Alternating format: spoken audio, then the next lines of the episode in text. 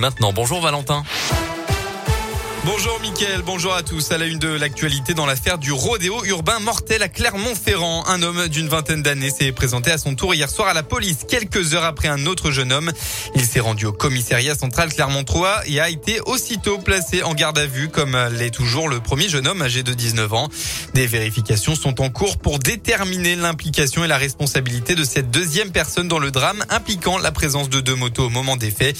Pour rappel, une octogénaire est décédée après avoir été percutée alors qu'elle elle traversait la chaussée sur un passage protégé jeudi dernier.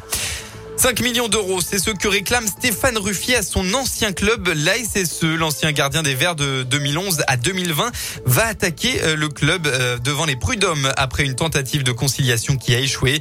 Selon l'équipe, Stéphane Ruffier réclame donc une réparation à hauteur de 5 millions d'euros évoquant le préjudice sur la suite de sa carrière professionnelle.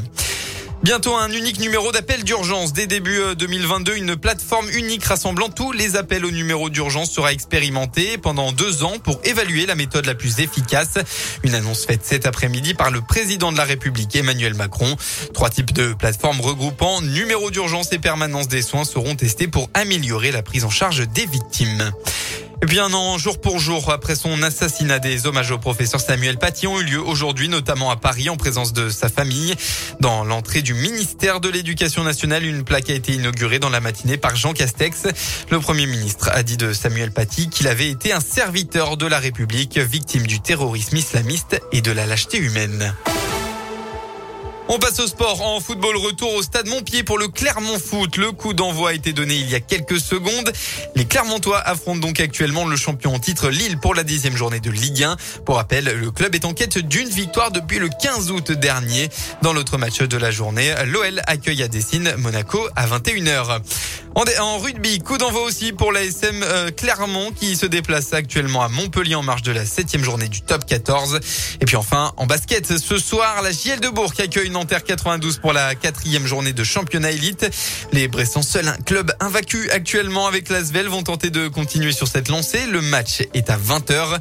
De son côté, la chorale de Roanne s'est inclinée à domicile hier soir contre Limoges, 93 à 70.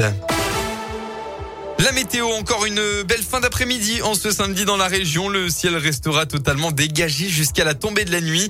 Concernant demain, attention à la brume matinale qui sera bien présente partout en Auvergne-Rhône-Alpes.